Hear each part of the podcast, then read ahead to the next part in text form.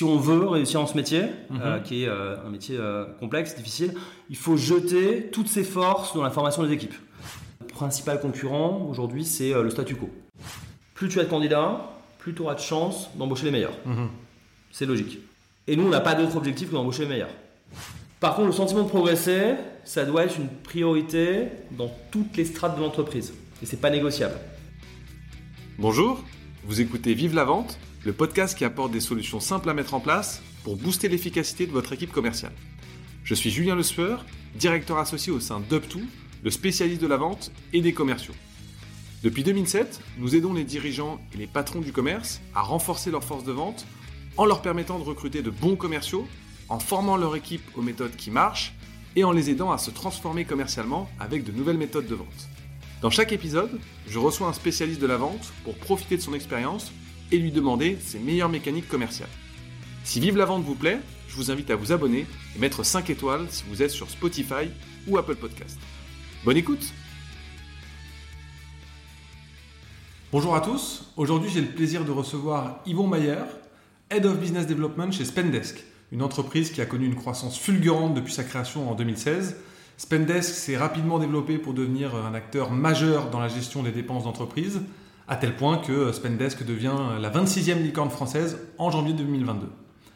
Alors pour nous plonger dans l'univers passionnant de l'hypercroissance, nous allons discuter avec Yvon euh, des défis et des stratégies qui ont permis à Spendesk de devenir un acteur incontournable de son secteur en si peu de temps.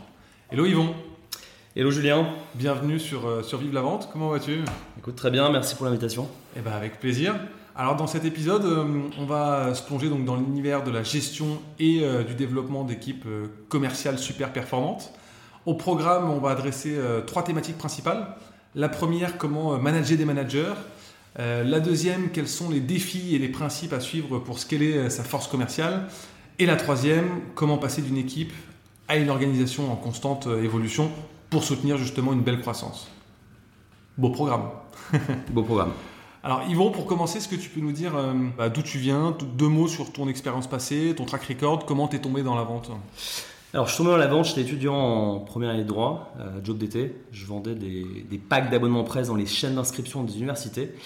On était formé à l'époque sur euh, de la vente transactionnelle. Ouais. Euh, C'était basé sur des questions de situation, questions d'impact.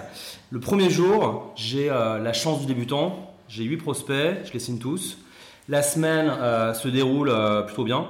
On propose de reprendre euh, finalement au pied levé une petite équipe de 8 personnes pour pallier la démission d'un manager. J'ai zéro expérience, j'ai une motivation qui est, en, béton armé, donc je suis allé un peu la fleur au fusil. Après cette première semaine, je n'ai plus jamais mis un pied directement dans la vente. Waouh Bah, C'est une réussite rapide. Est-ce que tu pourrais nous dire quand même quelle est ta plus belle expérience en vente ou en management, euh, du moins celle où tu, qui, te reste en tête ou de laquelle tu aurais le plus appris Ma plus belle vente, euh, je dirais, c'est d'avoir convaincu mes équipes de managers année euh, après année que Ouais. si on veut réussir dans ce métier, Mhm. qui est un métier complexe, difficile, il faut jeter toutes ses forces dans la formation des équipes. Euh, c'est vertueux à tous les égards, euh, les équipes progressent, Ouais. euh, les résultats s'améliorent, les bonus sont meilleurs, les perspectives d'évolution euh, bah, s'ouvrent, et puis on va en fait garder les talents, et surtout on, euh, on va pouvoir en fait en attirer d'autres plus facilement. Ouais. C'est clair que la formation, c'est le nerf de la guerre. Et puis, si on arrive, euh, si on arrive à le faire au quotidien sans s'essouffler et en inspirant les autres, bah, derrière, c'est gagné. quoi. Est-ce que tu peux nous, dire en deux mots quelle est la proposition de valeur de chez Spendesk et quels sont vos enjeux des, des prochains mois jusqu'à la fin de l'année, grosso modo? Chez Spendesk, notre mission, c'est de euh, en fait, bousculer les habitudes avec une nouvelle vision de la gestion des dépenses en entreprise. On a un outil qui est simple, sécurisé, qui permet de gérer l'intégralité des dépenses du bureau en fournissant un processus d'achat clé en main de la dépense jusqu'à la mise en comptabilité. Euh, on est, euh, on est aujourd'hui, comme tu l'as indiqué, une licorne française. On fait partie du euh, Next 40. Euh, ça veut dire quoi? C'est que bah, dans l'écosystème français, euh, on a bien grandi. Euh, notre produit, euh, il a eu beaucoup, beaucoup de succès. L'hypercroissance, elle était là bah, quasiment tout, au long, tout au long de la route. Et, évidemment, nos investisseurs nous ont beaucoup aidés. Aujourd'hui, on a des enjeux qui sont assez clairs. On veut faire bénéficier de notre solution à, plus de partenaires, plus de clients. On veut continuer à mettre un terme à ce processus qui est pénible, bureaucratique, politique, qui, qui consiste en fait à dépenser dans le cadre du travail. et pour ça, bah, en fait, on doit atteindre la maturité en tant qu'organisation, dans nos process, dans nos principes opérationnels, dans notre façon de recruter, d'onboarder, d'accompagner, faire grandir nos équipes. Ok, et puis c'est clair qu'il y a encore plein de secteurs d'activité qui sont un peu old school sur le sujet. Euh, vos clients types alors, nos clients types, aujourd'hui, on a un marché adressable qui est euh, gigantesque. Euh, on peut servir des entreprises qui vont de, de 30 à 1000 ETP. On parle sur notre marché européen de plus d'un million d'entreprises qu'on est, qu'on est capable aujourd'hui de, mobiliser. c'est un marché en fait qui est très mal desservi. notre principal concurrent aujourd'hui, c'est le statu quo. Ok. Euh, le fait que euh, les entreprises, en fait, elles continuent à, suivre des processus qui sont, qui sont manuels, euh, traditionnels. Ils ne cherchent pas à envisager de meilleures solutions pour, pour la gestion de leurs dépenses. et le fait que notre environnement soit très concurrentiel, c'est quelque chose de très positif. Hmm. on a en fait beaucoup d'acteurs qui apparaissent sur le marché, qui sont là en fait pour évangéliser, parce que c'est finalement un marché qu'on doit évangéliser. Euh, et ça aide, en, in fine, à définir, à renforcer cette catégorie de solutions euh, qu'on appelle la gestion de dépenses. Ok. Bon, tu es arrivé euh, en mars de, cette année. Qu'est-ce qui a changé depuis ton arrivée dans, vos méthodes de vente? Alors, mon arrivée, ça a été un, vrai challenge pour moi. Euh, Spendesk, il faut savoir, c'est une scale-up. Beaucoup de succès, très belle fondation. On est considéré comme une, une belle école de vente mhm. avec d'excellents résultats. Ouais. Si on réfléchit euh, sous un prisme de management, d'organisation euh, commerciale ou de, large organisation commerciale, il y a quatre phases. Ok. Et avec ces quatre phases, en fait, on va voir la maturité d'un département commercial. On construit, on standardise, on optimise et puis parfois on détruit. Moi, dans mon expérience ces 15 dernières années, euh, je n'ai fait que construire et détruire pour construire. Ok. Chez Spendesk, euh, évidemment, quand tu arrives dans une entreprise qui a 600 personnes, c'est euh, une des meilleures écoles de France en, vente. On a des méthodes de prospection commerciale qui fonctionnent, on a des résultats aujourd'hui qui feraient pâlir d'envie pas mal de, structures business en Europe. C'était hors de question de créer ou de changer l'organisation. Sinon, tu casses la machine. Mhm. L'enjeu, en fait, c'était d'apporter une meilleure standardisation avec un objectif à plus long terme, c'est d'optimiser les résultats on va aller vers plus de qualité euh, et on ne va pas compromettre la, performance. Donc, pour te répondre, en toute sincérité, nos, méthodes de vente depuis mon arrivée, elles n'ont pas changé.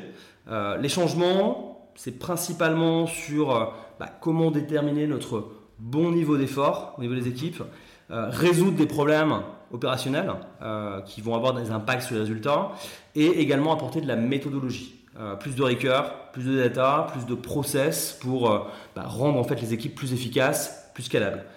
Si je te donne un exemple, dans les euh, entreprises SaaS et souvent avec les structures BDR AE, tu as deux sujets qui sont centraux et généralement qui, qui vont créer beaucoup de problèmes. C'est comment est-ce qu'on définit les opportunités commerciales mhm. et derrière comment est-ce qu'on va les allouer aux équipes d'account exécutive. À mon arrivée, dans ces deux dimensions, il y avait beaucoup de problèmes, euh, il y avait même beaucoup d'iniquités. Euh, donc on a mis les mains dans le cambouis avec les équipes. On a poussé euh, ces deux gros chantiers au cours des, premières semaines qui ont suivi mon arrivée, avec deux objectifs. Une définition qui est précise des critères de qualification d'une opportunité, et également de permettre une allocation qui soit juste, équitable de ces opportunités aux, aux accounts exécutifs. Maintenant, si on s'attache plus à, l'impact qu'un manager, un directeur commercial peut avoir euh, au niveau des équipes, tu as trois leviers. Le volume, la qualité, la vélocité. Si tu pousses à fond l'un, mhm. tu vas perdre sur l'autre. Mhm. Et vice-versa. La subtilité, c'est euh, de ne jamais en sacrifier un sur l'autel des autres.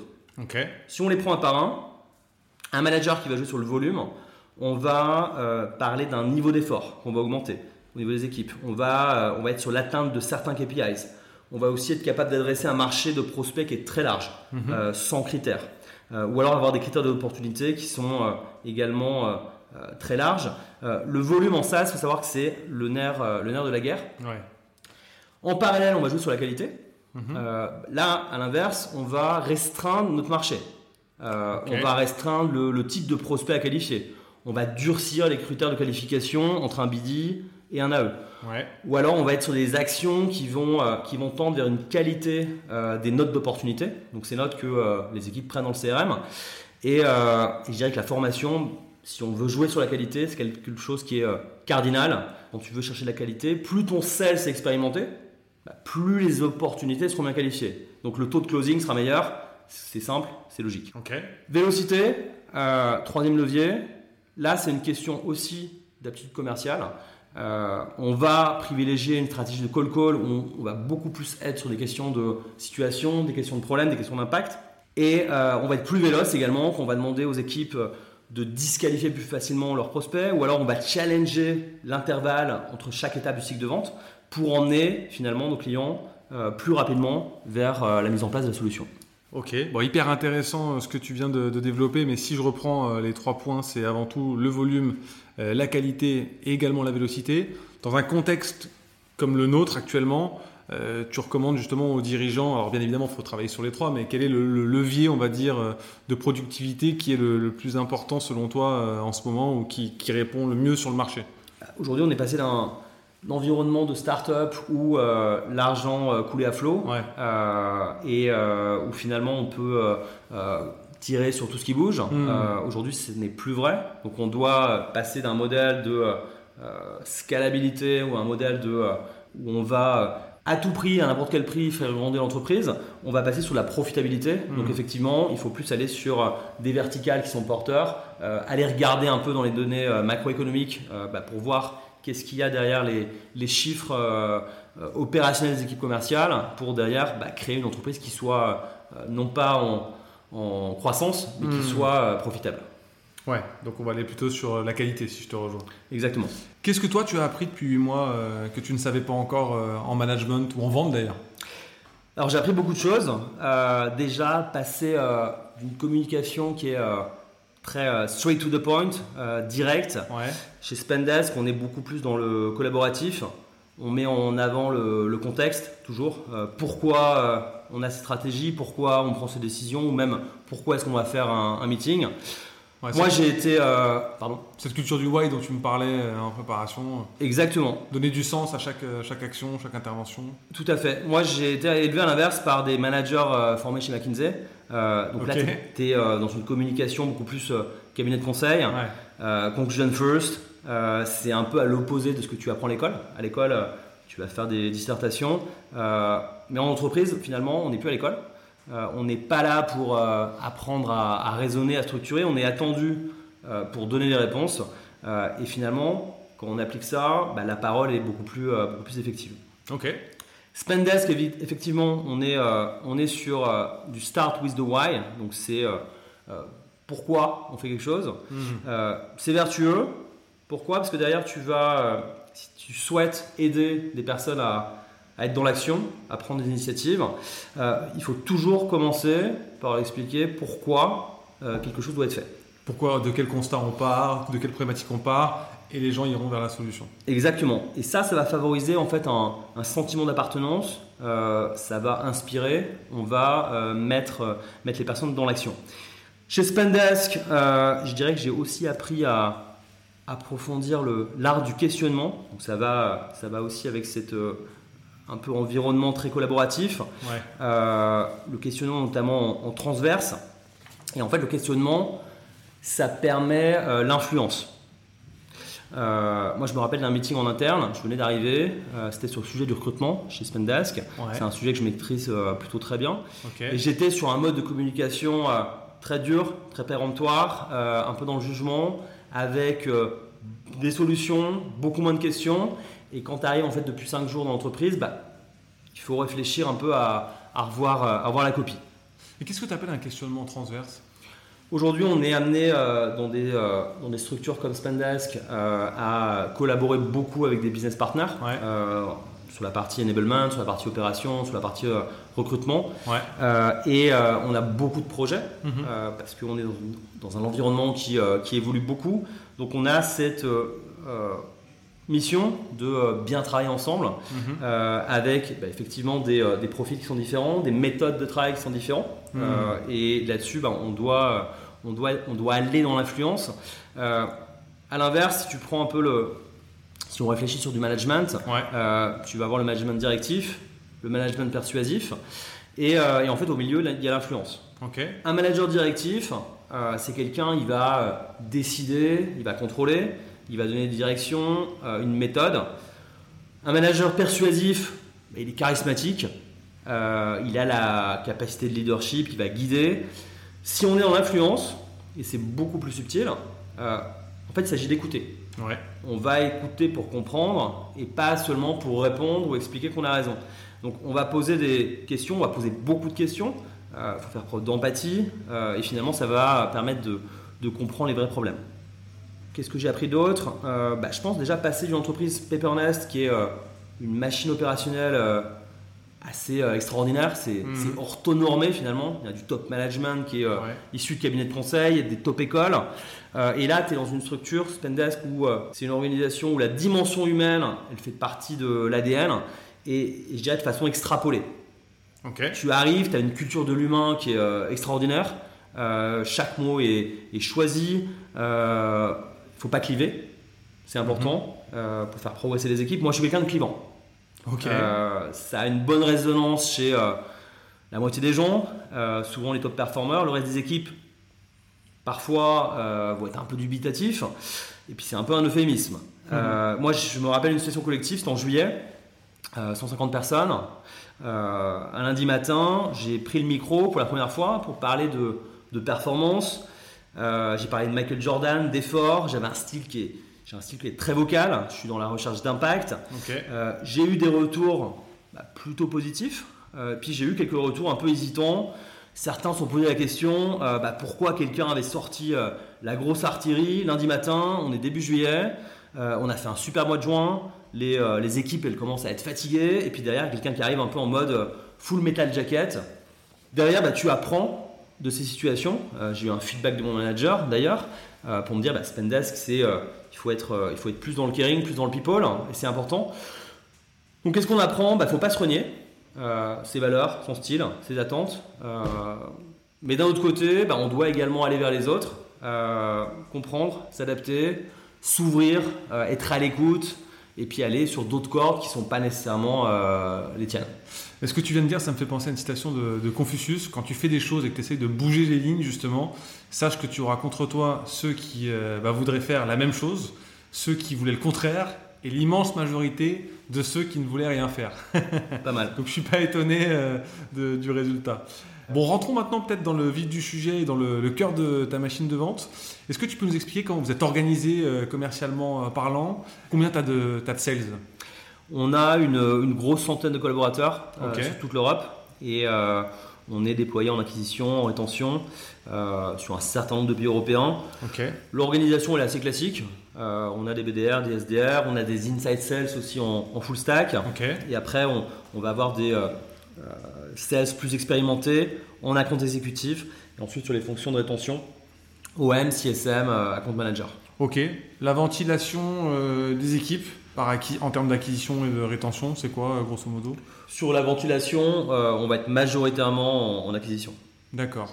Et il y a une organisation par marché Il y a effectivement une, une organisation par marché. Euh, on, est, on, on est sur une dimension assez, assez fonctionnelle euh, des équipes, avec un, un- un cap assez, assez centralisé, Ouais. en sachant qu'on a démarré de la France, qui est notre, Ouais. qui est notre pays cible, qui est notre premier, premier marché. Euh, donc on a les équipes les plus euh, seniors, les plus expérimentées, euh, aujourd'hui les meilleurs résultats. Donc on a ce, ce souhait en tout cas de bah, d'essaimer les bonnes pratiques qu'on peut avoir en France dans les autres pays. Ok, top. Est-ce que tu saurais définir justement votre identité sales, votre culture sales? Le premier marqueur, je dirais, c'est le recrutement, la qualité Ouais. du recrutement. Chez Spendesk, euh, bah, le recrutement il est très élitiste. Tu vas le retrouver dans notre taux de sélection. On a à peu près 3% des candidats qui terminent notre process de recrutement avec un contrat. Donc la conséquence, c'est que euh, quelqu'un qui euh, arrive chez Spendesk, euh, bah, il a un niveau d'aptitude qui est déjà très élevé. Donc ça, c'est le premier marqueur. On a un second marqueur dans notre culture sales, c'est la formation. Mhm. Euh, dès l'onboarding, tu vas avoir l'ensemble des équipes qui sont mobilisées sur le sujet. Chaque personne qui arrive, elle a un buddy, elle a un senior peer, un mentor, euh, pour l'accompagner euh, pendant les premiers mois d'activité. Et la première semaine, à l'onboarding, on en a un actuellement, bah, En fait, c'est simple, tu prends un TGV en pleine tête, Ouais. tu as 40 heures de modules de formation qui vont bien, euh, on va alterner le théorique et, et le pratique, et l'objectif, en fait, c'est mettre dans le bain la personne rapidement, avoir aussi un ramp-up des équipes euh, rapide. Ouais. Si on parle plus de l'identité sales, euh, plus strictement, on est sur un marché d'évangélisation. Ok. Donc à ce titre, en fait, on, on effectue un travail très poussé d'identification des challenges de nos prospects. Euh, donc dans nos équipes BDR, on a, un- on a des meetings de qualification d'opportunités qui seront très approfondis. Euh, c'est, euh, c'est très spécifique à, à, Spendesk. Et on va faire une passe décisive aux accounts exécutives dont la mission va être de mettre en musique euh, une espèce de triple validation. On va chercher euh, la validation politique, euh, la validation commerciale et enfin la validation technique. Ok. Ce que tu appelles la validation politique, c'est la validation en termes de décisionnaire? C'est la prise de décision d'un, d'une personne, en tout cas influente dans l'entreprise, qui va se dire on arrête ce statu quo euh, de process euh, qui sont euh, souvent manuels pour aller vers l'équipement de l'entreprise, vers une, une solution qui va optimiser la gestion des dépenses. Ok, ok, top. Euh, comment se passe un cycle de vente chez Spendesk C'est quoi les, les grandes étapes euh, clés? Alors on fait du SaaS, on est, euh, on est très plug and play. Ouais. On, a, on répond à un besoin qui est universel. On veut optimiser la gestion des dépenses. Mhm. Nos interlocuteurs, ils ont systématiquement des process internes qui sont anachroniques. Euh, donc là-dessus, on a un terrain de jeu qui est, euh, qui est plutôt euh, favorable. On a des impacts chez nos prospects qui sont assez négatifs, financiers, opérationnels, stratégiques. Donc ce qui implique que notre cycle de vente, il est rapide. On est sur la vente transactionnelle.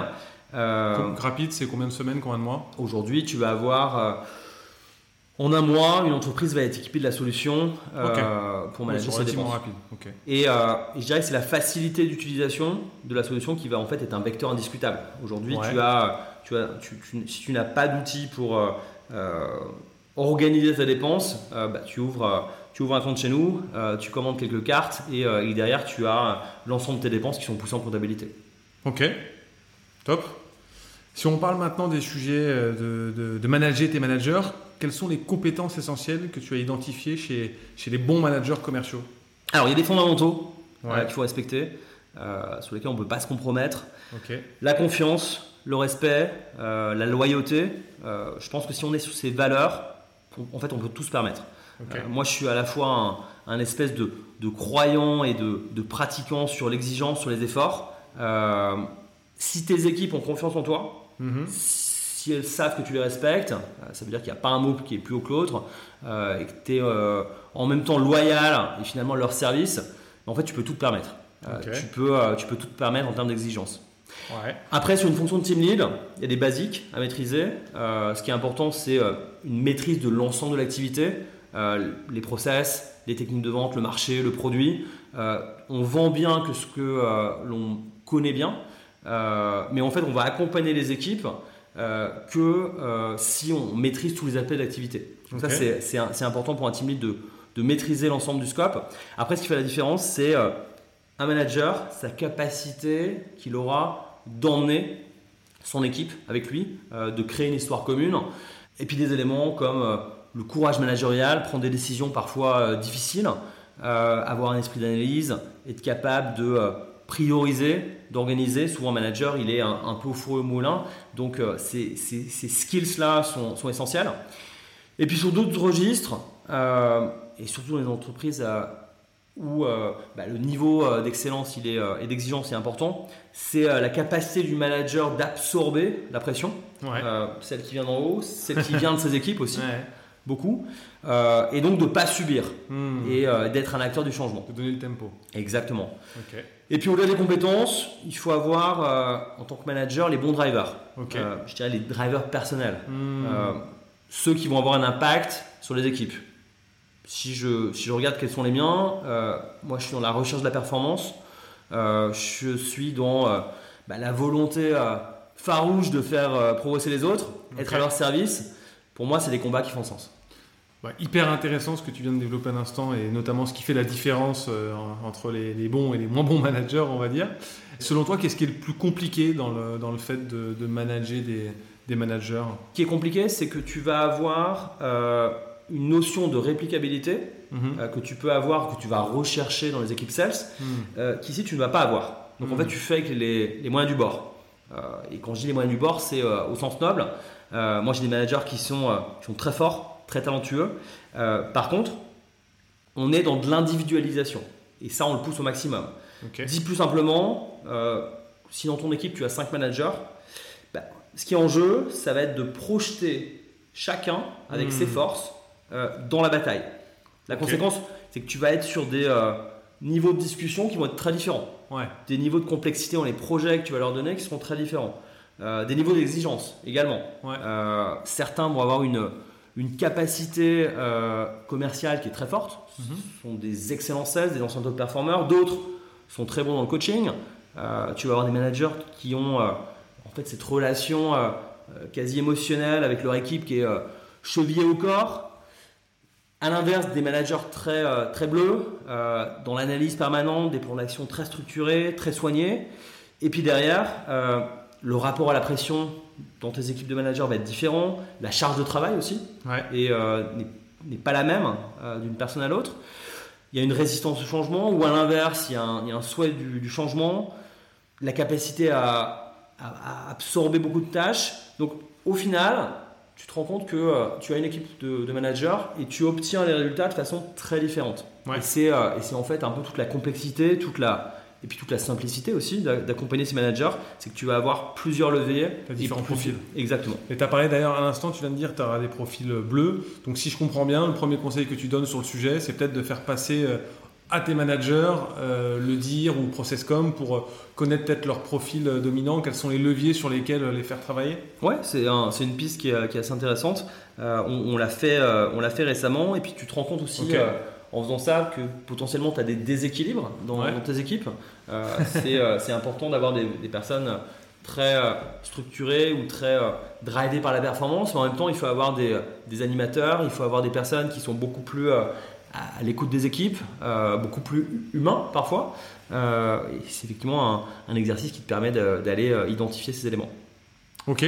Tu peux nous expliquer les principaux euh, changements que tu as pu apporter euh, pour euh, continuer de développer un, un cadre euh, opérationnel euh, solide chez Spendesk euh, depuis que tu es arrivé? Alors, quand tu arrives dans une entreprise comme Spendesk, qui est une entreprise forte avec de, de grosses fondations, la première erreur, ce serait de vouloir justifier ton arrivée. Ok. Tu veux modifier, tout modifier, euh, et en fait prouver que bah, toi aussi tu es compétent. Faire du Euh, changement pour le changement. exactement. et- ouais. Et finalement te rassurer, rassurer tes équipes, rassurer ton manager. Ok. Moi, j'ai essayé d'avoir une démarche un peu différente. Être sans concession sur euh, bah, le manager que je suis. Je suis euh, quelqu'un d'exigeant, je suis très focus sur les efforts, euh, la performance. ce qui compte pour moi et le plus important, c'est le développement des talents. Par contre, dans l'incarnation de ces valeurs, je vais avoir un management qui recherche l'impact, l'impact permanent. Je, vais être là en fait pour sonner la révolte dans ma communication, dans les meetings, dans, dans, l'exigence, un peu en mode, un peu en mode chef de guerre. À mon arrivée, par contre, pour, pour m'intégrer et je dirais même euh, comprendre, approfondir des sujets, j'ai privilégié un, un impact sur les méthodes. Donc, au lieu d'être euh, euh, sur un, un challenge de comment on vend, comment on recrute, comment on anime, Ouais. j'ai plutôt challengé nos, nos principes opérationnels. Donc tu vas plus challenger la façon dont tu vas opérer au quotidien, comment tu fais un meeting, Mhm. comment quelqu'un va faire un feedback, comment est-ce qu'on va prendre des décisions. Tu vas dans le détail, quoi. Exactement. Euh, mais tu vas dans le détail, mais tu vas surtout sur la, la méthodologie. Comment être plus efficace. Comment, quand on va lancer un projet, comment est-ce qu'on va gérer ce projet, comment est-ce qu'on va travailler en, en transverse avec d'autres équipes, comment est-ce qu'on va faire avancer, prioriser, euh, organiser, etc. Donc on a, on a beaucoup travaillé avec les équipes euh, là-dessus, avec notamment de belles réussites. On a, on a, on a refondé le recrutement, on a, on a beaucoup transformé la formation, la productivité. Il y a un élément récurrent par contre, c'est la résistance au changement. Et, euh, et derrière, en fait, souvent, ce qui se cache euh, derrière cette résistance, c'est la peur de la Ouais. nouveauté. Les gens ont peur de, de mal faire, ils ont peur d'être jugés. Euh, c'est un symptôme qui, qui va avec et c'est le perfectionnisme. Hmm. alors que le perfectionnisme en start-up, c'est c'est quelque chose qui est, qui est assez compliqué. C'est la première phase de la conduite du changement, c'est toujours la peur. Ouais, et il faut arrêter le perfectionnisme. Le rejet, la peur. Tout à fait. Comment est-ce qu'on avance dans ce contexte? Euh, bah, Il faut convaincre, il faut Mhm. chercher l'influence, euh, poser des questions, et puis derrière, il faut, faut avoir des champions en interne. des personnes qui vont être des relais. et puis aussi être à l'écoute. Être capable de, de pousser un, un, plan et puis finalement de se déjuger, d'expliquer à ses équipes qu'on s'est trompé, que derrière quelqu'un a une meilleure solution. Et ça, ça va permettre parfois, bah, à l'inverse, de, de, mieux décider dans d'autres occasions. Ok.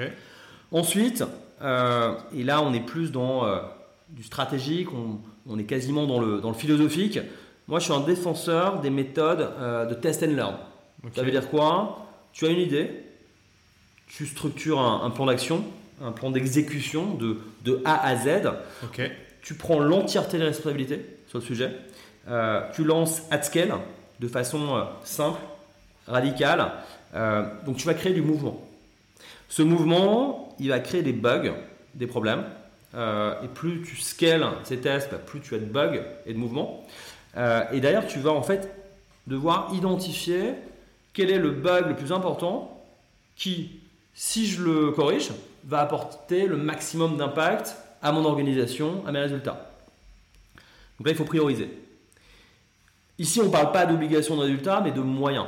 Euh, on va euh, en fait rassurer les équipes, parce qu'on n'attend pas un résultat la semaine prochaine. Par contre, ce qu'on attend des équipes, c'est qu'elles se mettent, euh, qu'elles, se mobilisent pour la mise en place bah, de l'ensemble des actions qui vont faire qu'on va atteindre le résultat. Si ça fonctionne, on continue.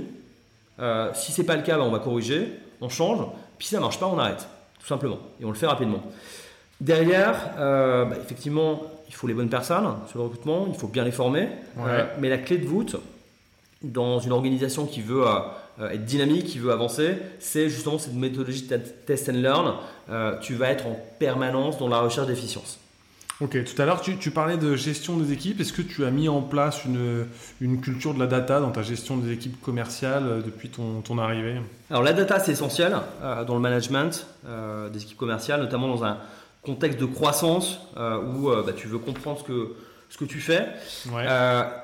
donc c'est indiscutable tu gères bien tes données, tu vas avoir un impact commercial significatif. Mhm. Par contre, si on sort d'une approche euh, un peu traditionnelle, euh, qui va être basée sur euh, bah, il faut construire un business plan, il faut des, KPIs, il faut faire un forecast. la data, au final, au-delà de ça, c'est un outil fondamental pour la prise de décision. Bien sûr. Dit autrement, la notion de data, elle est beaucoup plus puissante quand elle sert la, la stratégie et pas seulement bah, regarder euh, où on en est.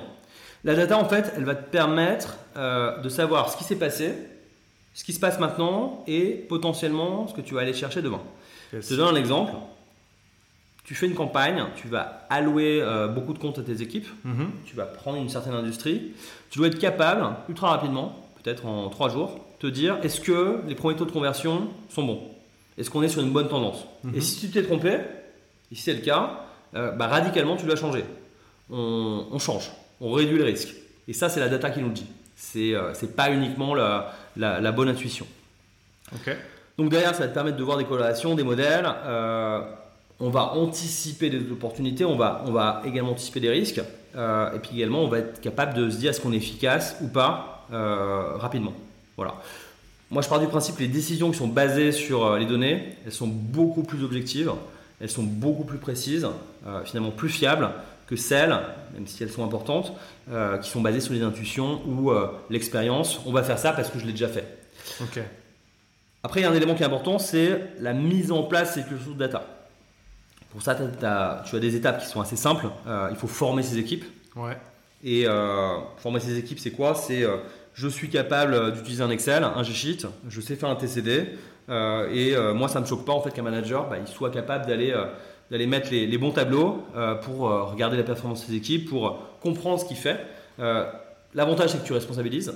Et deuxièmement, tu donnes de l'autonomie. Tu vas réduire les interdépendances, parce que finalement, tu vas embêter d'autres départements qui ont des choses plus prioritaires à faire sur des choses que tu pourrais faire toi-même. Ok. Deuxième étape, bah, en fait, c'est exiger chaque fois que tu as en weekly euh, ou sur euh, euh, des, discussions en one-one, exiger l'utilisation de la data pour justifier toute, toute, décision. Voilà. On ne va pas prendre des décisions uniquement basées sur le rationnel de la data. Par contre, on va toujours regarder les chiffres pour bah, derrière, au-delà de l'intuition, se baquer sur ce qu'on veut faire. Top, mais hyper intéressant cet aspect data, on en reparlera tout à l'heure. Si on parle maintenant de comment scaler ta, ta force commerciale, ce que tu as fait chez Pepernest, mais aussi chez Spendesk, quels ont été d'ailleurs les défis et les opportunités qui ont été liés à, à la croissance euh, rapide de, de Pepernest Chez Pepernest, j'ai euh, monté le hub européen en partant de zéro, euh, quasiment. On est passé en trois ans de, de, 10 personnes à Paris à presque 300 à Barcelone. On avait des défis à tous les niveaux. Il fallait recruter, il fallait former et très rapidement. Organiser la mobilité interne, parce que tu recrutes des sales, il faut avoir les managers derrière qui vont monter en compétences et, et commencer à, à prendre en charge les équipes qu'on scale, ouvrir de nouveaux pays, des nouvelles verticales, euh, améliorer les process, créer les process, euh, créer notre cycle de vente, le pitch commercial, etc. etc. Et puis également, euh, bah, trouver un bureau, changer de bureau. Hmm. le matin, te lever à 7h30 pour aller câbler les positions. aller à la FNAC à 8h45 pour acheter des casques parce que tu viens de demander 50 personnes et que si tu le fais pas, bah, tes équipes pourront pas travailler. donc là-dessus, c'était je dirais, des, challenges à, 360 degrés. Ok, et tu vois quelle similarité peut-être avec euh, Spendesk Ou quelle différence d'ailleurs? Dans les similarités, euh, bah, premièrement, la, qualité des collaborateurs. Ouais. Euh, chez Spendesk, chez Pepernest, il y, a un vrai souci dans la qualité du recrutement. Et puis derrière, évidemment, et c'est lié au succès de ces deux scale-up, c'est l'adéquation produit-marché qui est très forte, avec des résultats excellents qui vont avec. Après, sur, euh, sur les différences, Peperness, on est euh, dans une culture qui est euh, très forte sur le do-it-yourself. On est très matrixé cabinet de conseil. Il y a un côté un peu hardcore sur les valeurs. on va être sur une prise de risque à, tous les niveaux, notamment quand, on veut scaler les équipes, ouvrir de nouvelles verticales, de nouveaux pays. Tu vas avoir des managers qui sont exclusivement issus de la mobilité en interne, mhm. ce qui est extrêmement vertueux. Et euh, tu as cette relation avec le, test, les échecs qui est euh, totalement assumée. Euh, voilà. Avec le recul, je dirais aujourd'hui, c'est peut-être la plus grosse machine opérationnelle que tu peux avoir dans l'environnement startup en France. on a levé, si je donne un chiffre, on a levé 10 millions et le reste, on l'a fait tout seul, à la sueur de notre front et bah, grâce en fait à une qualité d'exécution qui est hors du commun. Ok. Donc si vous cherchez un stage ou un CDI chez Pepernest euh, et que évidemment on a refusé votre candidature chez Spendesk, euh, allez chez Pepernest à Paris, à Barcelone, euh, allez-y les yeux fermés. Vous allez prendre 3 ans d'expérience tous les ans.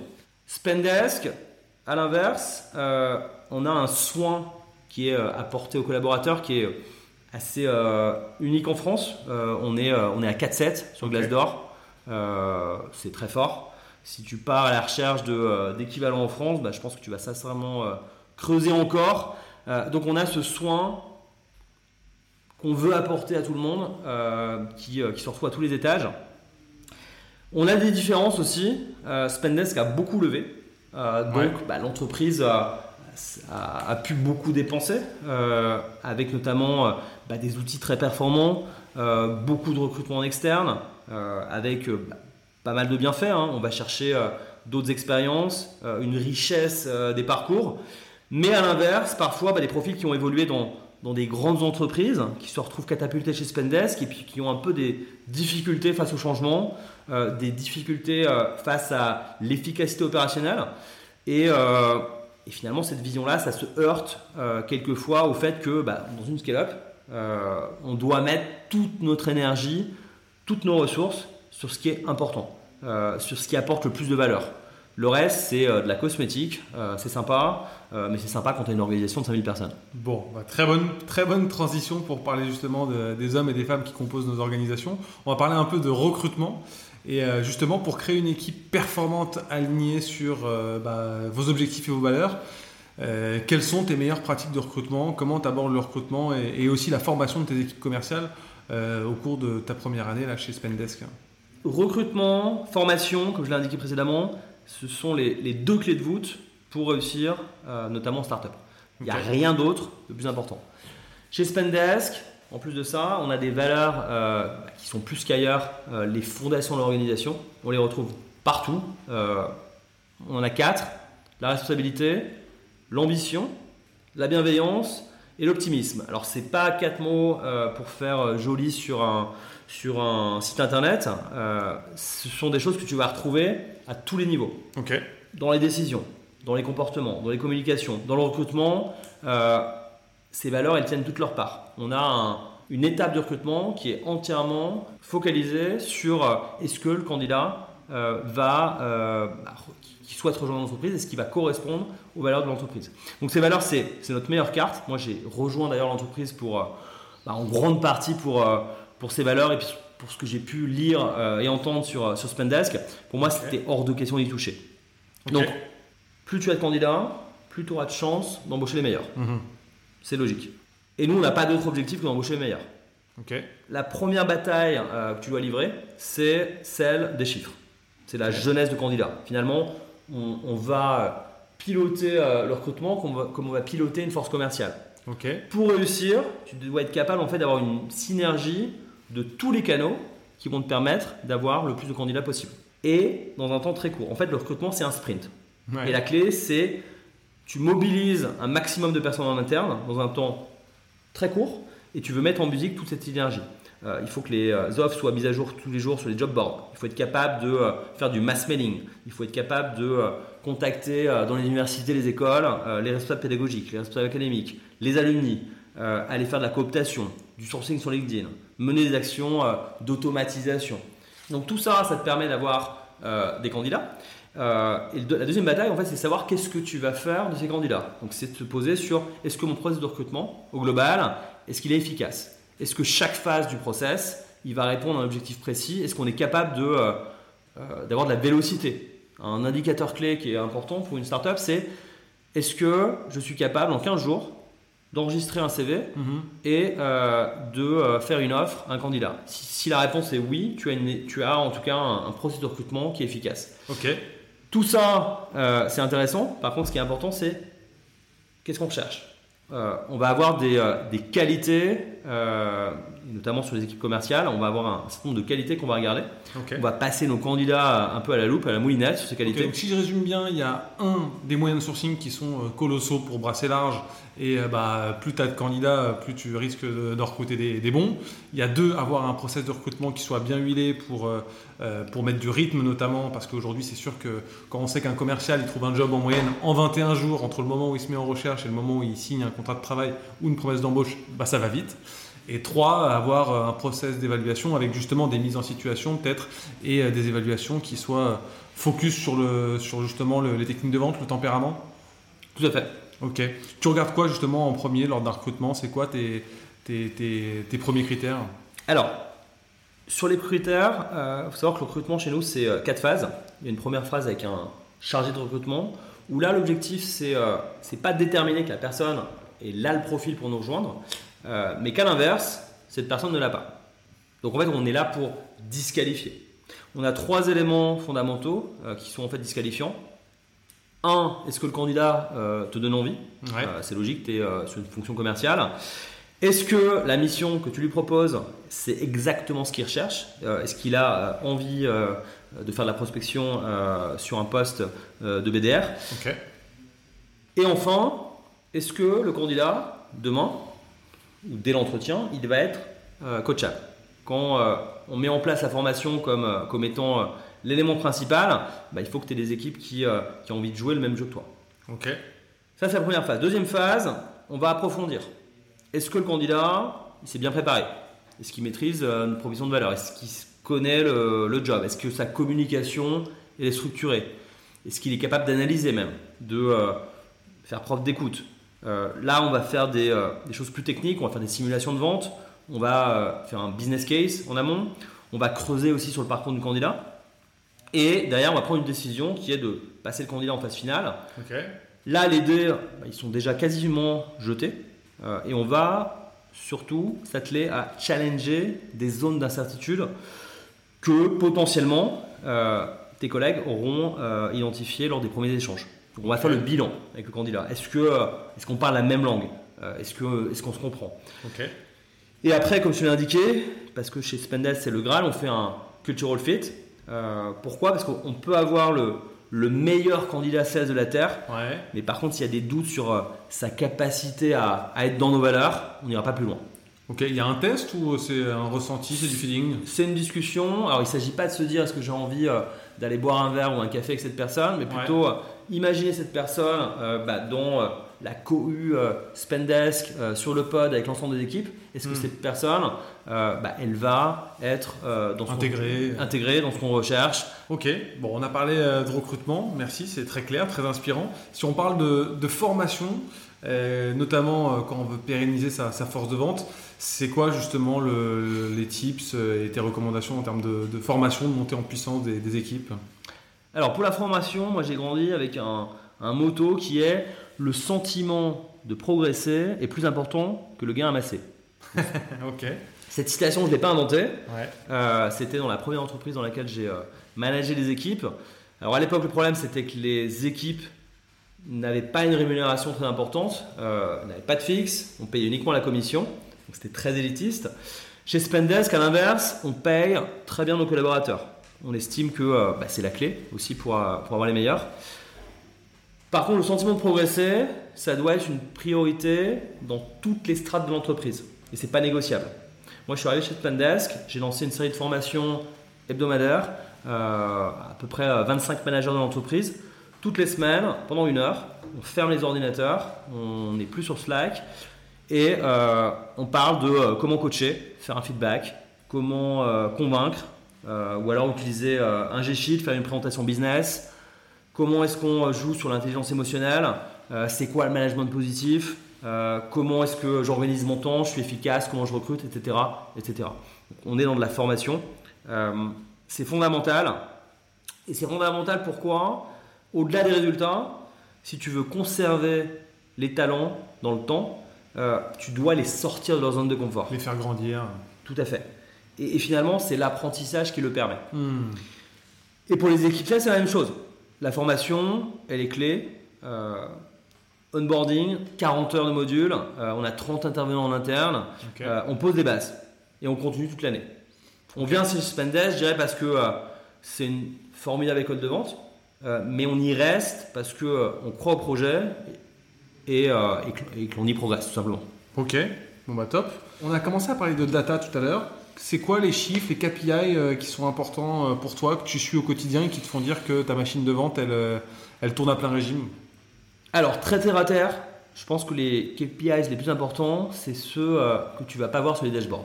Ok, Est-ce que tes équipes ont envie de venir au bureau? Très très bon point. Est-ce qu'il y a une bonne ambiance? Est-ce Ouais. que est-ce que c'est le bordel parfois au bureau? Est-ce que euh, les équipes font du bruit? Ouais, Est-ce qu'il y a des tensions même euh, en interne entre AE, BD sur euh, les critères de qualification et d'opportunité Si c'est le cas, on est euh, en tout cas dans le, bon, euh, dans le bon rythme. Après, on a des éléments qui sont euh, des impondérables. Le taux de close one, c'est un des KPI les plus importants.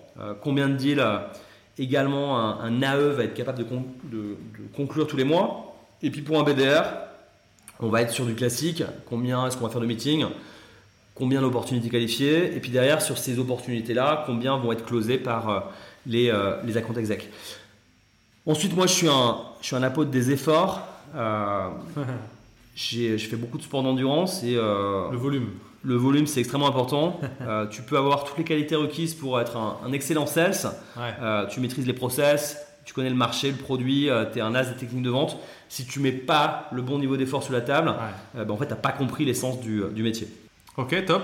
Qu'est-ce que vous avez automatisé dans vos process commerciaux? Ces, euh, ces, deux, enfin, ces, ces huit derniers mois, on va dire, ou qui vous ont fait gagner en, en efficacité ou en temps Alors, les outils, euh, parce que là, quand on parle d'automa- d'automatisation, on parle souvent d'outils, aussi, ouais. ça répond généralement à un besoin. Il ne faut pas confondre l'utilisation d'un outil et euh, répondre à un besoin par euh, rendre autonome et, euh, et compétentes les équipes. Tu vas avoir ensuite des, des outils qui sont extrêmement importants. Pourquoi? Parce que ça va te permettre à tes équipes de passer du temps là où elles apportent le plus de valeur. Euh, et aujourd'hui, la valeur, c'est échanger avec nos prospects, euh, nos partenaires, euh, passer du temps avec nos clients. Pour nos managers, c'est recruter, former, manager, euh, faire progresser les équipes, les animer aussi. Donc l'automatisation, elle va répondre à à ce souci-là, et puis finalement, ça va toucher un peu tout. On va avoir des workflows pour l'allocation des comptes, la mise en cadence, on va avoir des, des suivis de la performance qui seront automatisés. Pour les bonus, on va même communiquer en interne sur les, les deals qu'on va closer, ça se fait de façon automatisée. On va avoir des actions de recrutement également automatisées sur LinkedIn. Ok, ok, très bien. Quelques dernières questions de, de fin. Euh, qu'est-ce que tu dirais aujourd'hui au commercial que tu étais quand, quand tu as commencé dans la vente euh, il y a quelques années maintenant? Alors je dirais de continuer à, ne pas avoir peur, d'oser, de, tenter, de, tester encore, euh, encore et encore. Je dirais de, continuer à être passionné. si tu es animé par la passion, bah, les personnes avec qui tu travailles t'écoutent, elles ont envie de, le mettre en œuvre, ce que tu racontes. Et puis je recommanderais de travailler ses forces. Euh, ça sert à rien de vouloir constamment corriger euh, ce qui ne va pas. Il faut, euh, faut, libérer son potentiel. Il faut essayer de trouver son talent, tout simplement. exprimer son talent, puis arrêter de vouloir corriger ses défauts. Moi, il y, y, a des choses sur lesquelles je ne suis pas bon. et puis j'ai des personnes dans les équipes qui sont bien meilleures que moi. et moi, je préfère être focus là, là, où je suis, là où je suis un peu meilleur. Ok. C'est quoi le meilleur conseil qu'on t'ait déjà donné? Je pense qu'il faut ne pas avoir peur d'être euh, soi-même. Euh, parce qu'être soi-même, c'est euh, être dans de la sincérité avec ses équipes. et puis derrière, ça permet de travailler en confiance, de montrer ses faiblesses. et derrière, bah, finalement, quelqu'un, même avec des gros défauts, s'il est soi-même, s'il est conscient de, de ses défauts, on peut, on peut tout lui pardonner. Ça, notre singularité, c'est notre force aussi. Hein. C'est ce qui fait qu'on est unique aujourd'hui. Quoi. Tout à fait. ok. Et euh, est-ce que tu as euh, deux, trois outils, deux, trois livres à recommander à nos auditeurs qui t'ont marqué euh, récemment et qui t'ont, qui t'ont inspiré Alors j'aime beaucoup un, un, conférencier professionnel qui s'appelle Michael Aguilar. Mhm. Il a fait un livre qui s'appelle Vendeur d'élite. Après, sur le recrutement, je peux recommander un livre d'Antoine Fraise. c'est la méthode pour recruter les meilleurs. Vous saurez tout sur le recrutement. Moi ensuite, je me documente beaucoup euh, avec euh, Harvard Business Review. C'est euh, un peu la meilleure ressource documentaire en matière de business. Je te rejoins. Et après, sur les outils, bah, une feuille blanche, A4, tu prends un stylo, tu fais quelques bullet points, tu te poses la question pourquoi tu veux t'adresser à quelqu'un ou à un groupe, c'est quoi, c'est quoi ton objectif, et puis derrière, quel est l'impact que, tu veux, que tu veux avoir? Quelques arguments, des exemples, il faut faire du storytelling, euh, et puis derrière avoir une entrée matière un petit peu de euh, un peu d'icebreaker, il euh, faut être impactant, puis avoir une sortie mémorable, une next step. Bah, cette feuille de papier, pour moi, c'est le, le meilleur outil business, ça s'appelle la préparation. Ok, le fameux one pager. Exactement. On beaucoup en startup, en scale-up. Super, bah écoute, merci beaucoup Yvon d'être passé dans Vive la Vente. On a échangé sur plein de sujets différents, comment manager ses, managers, euh, comment scaler sa force de vente, mais aussi euh, comment passer d'une équipe à taille humaine à une organisation en constante euh, évolution. Et, je pense qu'on a, on a évoqué pas mal de sujets intéressants pour nos auditeurs aujourd'hui. Merci beaucoup Yvon. Merci à toi. Bon après-midi. Salut. Merci beaucoup d'avoir écouté cet épisode jusqu'au bout. Pour pas rater notre prochain invité, je vous invite à vous abonner et à mettre 5 étoiles si vous êtes sur Apple Podcast ou Spotify. Euh, et vous pouvez aussi nous suivre sur LinkedIn. Euh, je réponds à tous les commentaires et je vous dis à très vite pour un nouvel épisode et vive la vente